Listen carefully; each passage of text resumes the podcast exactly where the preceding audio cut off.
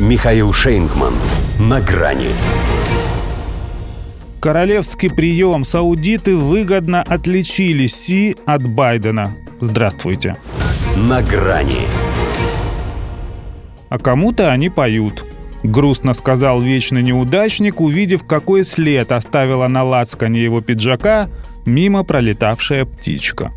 Глядя на то, как принимают Си Цзиньпина в Эриаде, Джо Байден должен бы испытывать те же эмоции. Если он, конечно, не забыл, что сам покидал Саудовскую Аравию с пятнами на мундире и с осадком на душе.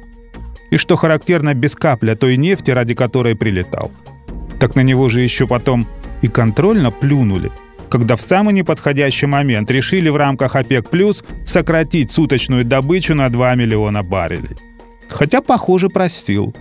Как говорят не без звонка из Белого дома, суд США закрыл дело о причастности кронпринца Мохаммеда бен Сальмана к расчленению журналиста-диссидента Джамаля Хашоги.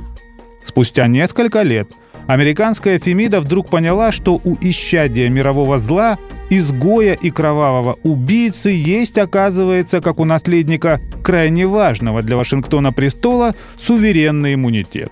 Решение вынесли как раз за день до визита китайского товарища, словно специально, чтобы младший Сауд оценил этот подгон и был сдержан в гостеприимстве.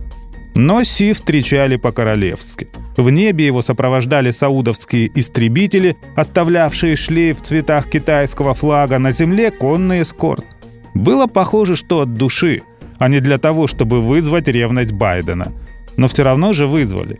Как минимум, воспоминания о том, как натужно здесь встречали президента США. Без красной дорожки и кулачками вместо рукопожатия.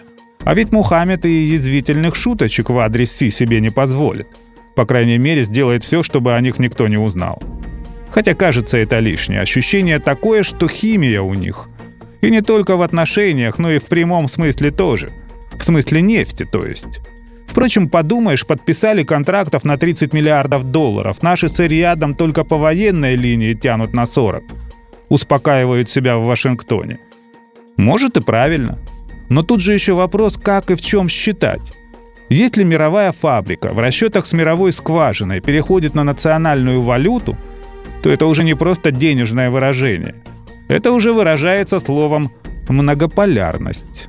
А если прибавить интерес саудитов БРИКС и ШОС и учесть, как они спелись с Путиным в ОПЕК+, то мы его теряем. Думают в том же Вашингтоне о ключевом союзнике на Ближнем Востоке те, кто уже не может успокоиться. Потому что явно же вызов и угроза американским интересам в этом регионе – тем более, что председатель КНР здесь еще и саммит с Лигой всех арабских государств проводит. И все указывает на то, что тоже успешно.